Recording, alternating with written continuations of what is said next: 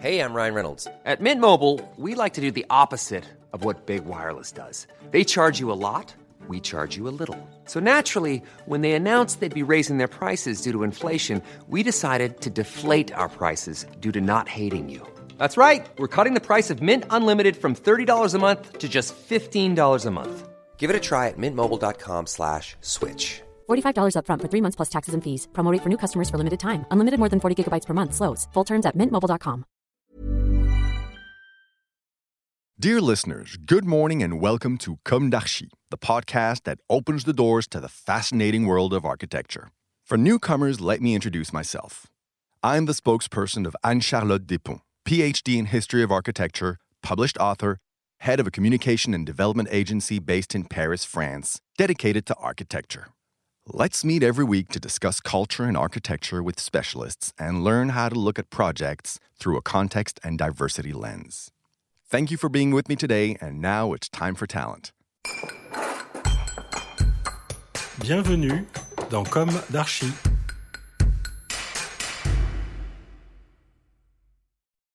Hi, everybody. Hi, Nicola Delon. Hello. Thank you for being here today. You are architect. In two, three sentences, could you describe your office, encore heureux? In English, still happy, happy again? What do you prefer? It's a mix of the both uh, uh, sentences uh, because in French there is a double sense of encore heureux. That means, uh, unfortunately, uh, we succeed, we, we, we make it possible, and also uh, more happiness, which is something maybe we are trying to, to follow in our work. Yes, on your office. Yes. and the office is. Um, is non-classical architecture office maybe in the way that we are uh, working on very uh, wide type of subjects and in kind of uh, dimension and also context. And we're working on very small and ephemeral architecture and also on bigger uh, that can be public or private but try to mix uses and uh, work with uh, new condition of materiality, uh, and so that's what we are doing with uh, 25 people in the in the office. Mm-hmm. Now you will talk to us about reuse of materials. Yes. The idea is to share with you um, the necessity that uh, architecture has to, to think uh, the way we are building and we are constructing the, the cities and the, the building and houses. And we work uh, on a subject of reusing of material. And reusing a material is the idea that we cannot continue to put material in trash when we are uh, uh, changing a building and when we are demolishing buildings, but we need to reuse them for a new um, a new purpose, a new place, because there is two main issue in our time. One issue is that we have less and less resources we know that the sand uh, that you use in the concrete is less and less uh, available, and uh, we are going deeper in the sea, in the ocean, to use the sand because the sand of the desert is is not uh, good for concrete because with the wind uh, you don't have a, a good uh, a good sand. so there is a huge issue on the the l'épuisement des ressources. We can say in French, it's there is less and less resources, and on the other hand, we have more and more trash because in Paris, for example, 75% of the trash of the city is from the construction and is from architecture and roads and infrastructures. So it's a huge amount of matière that we are putting in trash and we don't know what to do with that. So there is uh, incredible potential reusing this material, this materiality. Uh, and when you do that, when you are in a reuse process, you are, you, you are winning on the both curve because you are not extracting, you are not taking the resource, and you are not producing trash. So you work on the both side of one of the main issue of our time. And also the idea is not to say that there is good materials or bad materials. Is the idea to say uh, we need to have a, a mix of materials. And the concrete is too um, precious to use it uh, as as much as we are using it. It's not to say the concrete is bad, but it's to say the concrete is like gold for the future. So we need to use it at the right time, at the right scale, and at the right uh, dimension. That's what is behind our vision of materiality and of reusing materials. But it's a very big change. We need of time. Yes, it's, it's a global change on the process of construction. It's a global change on the, the skills that you need to mobilize to uh, make it possible. So you, we have to invent new jobs, new uh, way of doing things, and so of course it takes times. And we did the exhibition uh, Matière Grise in the Pavillon de l'Arsenal in 2014. So it's almost seven years, and uh, and the subject is going more and more. And now there is new, there is in the new law of construction the possibility to reuse because there is all the subject of insurance, of uh, policies, of the way we can make it possible. So it's not easy. It's super not easy, but uh, we think that uh, we don't have the choice because there is less and less resources. So we need to, to use what is already here. And for example, in this uh, room, there is a table in wood, and this wood used to be maybe a, a tree, and, and we need to take care of that. You know, even if you use this panel to make a, uh, a wall panel and not anymore a, a table. And uh, do you feel alone in this way? Um, we are less and less alone. Uh, so that's a good point, and uh, uh, and the young architects and the young uh, people are more and more in, involved and engaged in this way. So it's a very positive um, signal faible.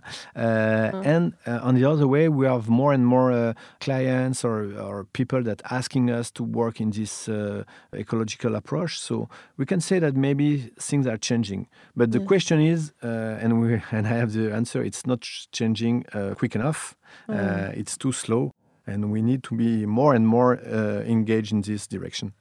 Yes. And uh, do you have a vision all over the world of this problem? Of course, it's a global problem, uh, the, the resources, and also there is a lot, a lot of things to learn from uh, the south, also uh, uh, countries, uh, because when you don't have the money to buy new stuff, you reuse. You know, and uh, I came from the countryside in the south of France, and the, um, the countryside uh, buildings most of the time are already reusing the material because it was very hard and very expensive to buy new one.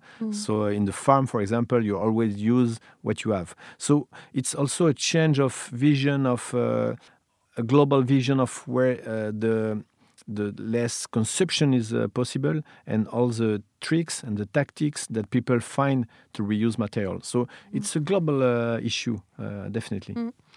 Uh, do you think uh, some countries um, are better?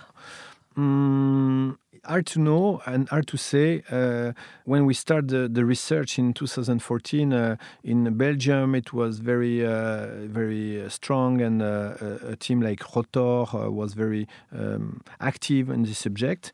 Now we can see that European Union try to to push this approach and what we call the circular economy, uh, which can be traduced in the architecture. Uh, but just to say it's not, it's never circular, you know, because there is entropy and you lost uh, some quality of the material, so it's never uh, a closed circle. But it's uh, using less and less uh, resources. So we can imagine that uh, we're not too bad in France, but uh, the potential and the steps are big, big, big. And I really want to encourage all the architects uh, in France and abroad to, to commit in the reuse of material because uh, it's part of the new uh, condition of our work and our uh, jobs. Yes. Are you open to collaboration? Of course, and uh, the, the exhibition uh, Matière Grise uh, uh, was sent in in uh, in uh, different countries to to talk about the subject. But of course, if we can help uh, any any architects that want to to commit in this direction, uh, we can help him. And and we we start a, a new uh, office called Remix. Specialized on uh, the reuse of material, so we can really help with uh, this new um, new team that we just create. Okay. Anything else? uh, it's still big to to change all that. So maybe we can try to to start and to to commit more uh, in this direction. Okay. Rendezvous in uh, your next exhibition? Yeah, we will Paris? make uh, an exhibition in the end of May. Uh, of this year, uh, talking about uh, énergie, désespoir, what is uh, collapsing and what we need to to rebuild. So um, yeah, with pleasure. Okay. Thank you very much. Merci. Nicola Delon. Merci beaucoup. Bye bye, everybody. See you next Wednesday for our new Comme d'Archi in English. Take care of yourself. Bye.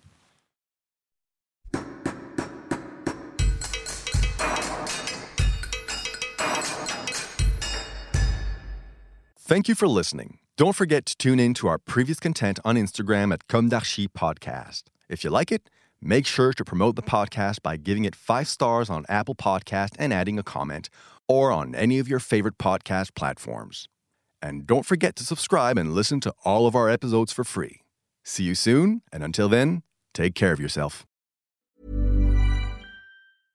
Imagine the softest sheets you've ever felt. Now imagine them getting even softer over time. That's what you'll feel with Boll and Branch's organic cotton sheets. In a recent customer survey, 96% replied that Boll and Branch sheets get softer with every wash. Start getting your best night's sleep in these sheets that get softer and softer for years to come. Try their sheets with a 30-night guarantee. Plus, get 15% off your first order at bollandbranch.com. Code BUTTERY. Exclusions apply. See site for details.